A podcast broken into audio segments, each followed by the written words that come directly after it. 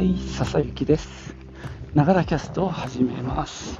この番組は自分大好き、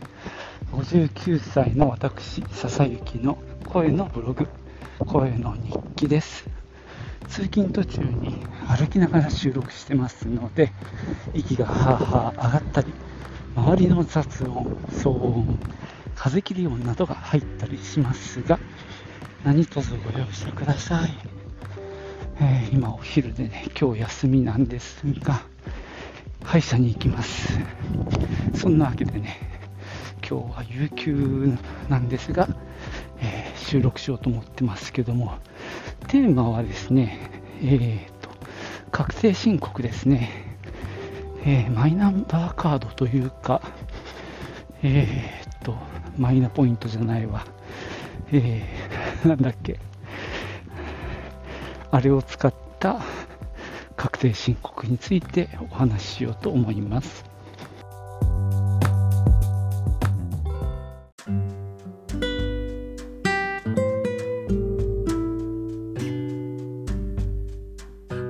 これはね、昨年もやったんですけども、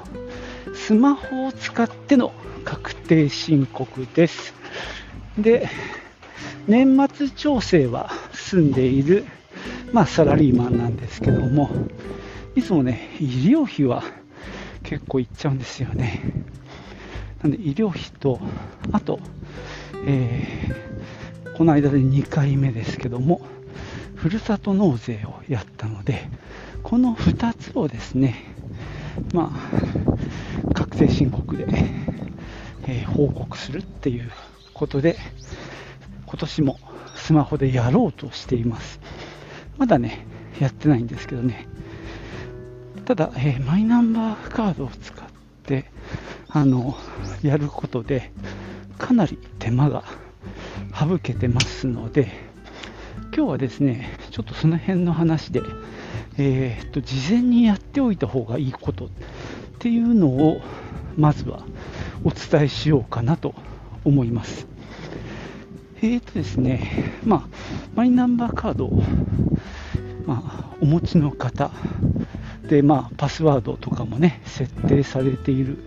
方向けなんですけども、なんだっけ、さっきからどうしても出てこないんだけど、その自分のマイナマイナンバーの、まあ、なんていうのかな、あの、アカウントページがありますよね。あれがね、アプリも入ってんだよな。あの、マイナポイントじゃない方のアプリ。あれを立ち上げると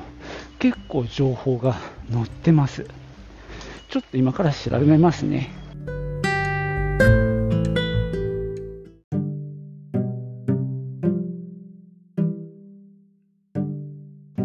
風が今日は強いかもですけども、続けましょう。えーとですね、事前の準備で2つ必要だなと、まあ、自分では思っていて、で、まず今回、えー、失敗したのが、えー、楽天のふるさと納税ですね。これね、あの楽天のふるさと納税で買ったものについては、あの XML データがもらえるんですね、どうも。で、それがね、すぐはもらえなくって、申請してから1日2日経ってから来るっていう仕組みなんですね。なので、これに関してはですね、事前に用意しておく必要があります。まあ、しかもですね、私、去年、ダメ元で1回申請して、まあ、間に合わなかったんで、まあ、自力で入力したわけなんですけども、それで1回もう連携が取れてたので、まあ、2日できたんですね。でも初めての場合は、もう少し時間がかかるようです。なので、まあ、これマストじゃないんだけど、どうせなら楽したいじゃんね。なので、もう楽天とかで、あるいはまあそういったフルナビとか、それ系のサイトで、あのふるさと納税して、まあ、何箇所かやってるっていう方は、事前にね申請をしてデータをもらっておいた方がもらっておくというかそうですねもらっておいた方が良いかと思いますのでねそれだけまず先に言っときます。でさらに言うとですねえー、っと前回できたかな覚えてないんだけどあの医療費ですねこれがえー、っとそうあの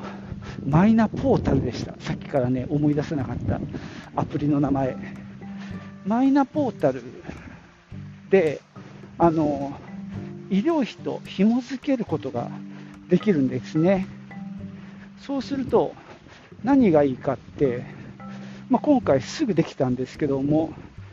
えー、2022年の1月から12月分までの分を、あのもう一発で計算してくれるんですよ。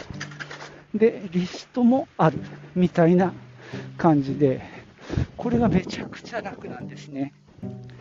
なので、これは事前に連携を取っておくといいと思います。ただ、この連携がね、去年のポッドキャスト自分で聞いてて 分かんなかったんだけど、ちょっと一回ね、あの、いい師書箱だったっけかな、いいってローマ字小文字のいいね、なんかそういうサービスを使って連携を作っておく必要があるんですよ。なので、まあ、これも先にやっといた方がいい。で、私、去年の時点でやったので、もう今年はすぐに自分の1年分の医療費がデータでもらいました。で、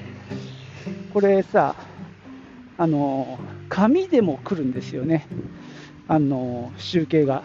ただそれがね、いつも10月ぐらいまでしか来なくって、残り2ヶ月か3ヶ月分は自分が取っておいた紙のデータを使って計算しなきゃいけないんですよ。それが結構手間でめんどくさいんだよね。でも、このマイナポータルを使って連携してれば、一発で出ます。何の苦労もないです。ただ、えー、これも注意点があって、これ、自分の分だけなんですよ、出るのが。なので、うちの場合、かみさんの分も、まあ、かみさん扶養してるので、あのまあ、一緒に健康保険も使ってるので、2人分まとめなきゃいけないのね。なので、それはですね、データをもらってくるっていう手続きを、これまたしなきゃいけないのね。今回はね、それをやりました。簡単に言うとですね、かみさんのマイナポータルにログインします。で、メニューの中で代理人の設定みたいなメニューがあるんですね。そこに入っていくと、今度代理人に指定したい人、今回で言えば、夫である私の、えー、マイナンバーカードを読み取ります。で、まあ、僕の暗証番号も入れるんだけど、つまり、かみさんでマイナポータルにログインした上で、今度、俺のマイナンバーカードを読み取らせるっていう手続きが必要なので、基本的には2人いるっていう状況ですね。まあ、そんな状況で、えー、何を代理人にさせるかっていうのを指定します。これがね、ちょっと最終的によく分かんなかったんだけど、医療費絡みのチェックボックスが2つあるんですよ。その多分医療費の閲覧っていうものと、その外部サイトに医療費を、まあ、お知らせするっていう2つあるんですね。まあ、今回はね、よく分かんなかったんで、両方ともやりました。でもそれによってですね、一応僕の方で、かみさんの医療費が見れるような状況になって、データもね、あのダウンロードできました。なので、えー、っと、これね、実際に e-tax のサイトでデータを読み取るときに家族分としてね、読み込ませることができます。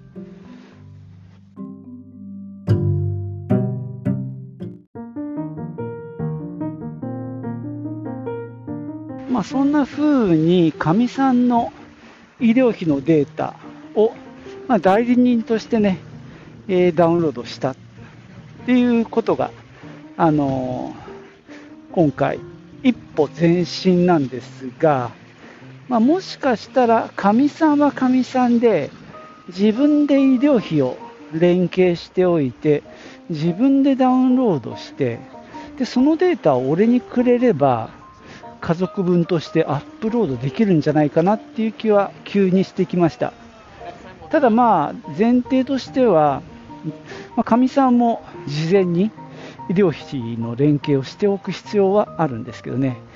若干それね、めんどくさかった気がするんですよ。さっき話したいい支所箱とか使ったかもしれないんだけど、とにかく、なんだろ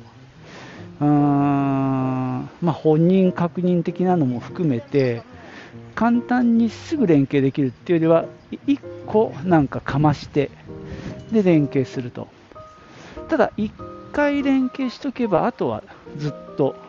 データはもらえるので、まあ、僕も去年やっておいたんで、今年はすぐ取れたっていうことですね。まあ、かみさんはかみさんで自分のデータ見れた方がいいんじゃないかなっていう気はしてるんで、まあ、次回はね、それを検討してもいいかなと思います。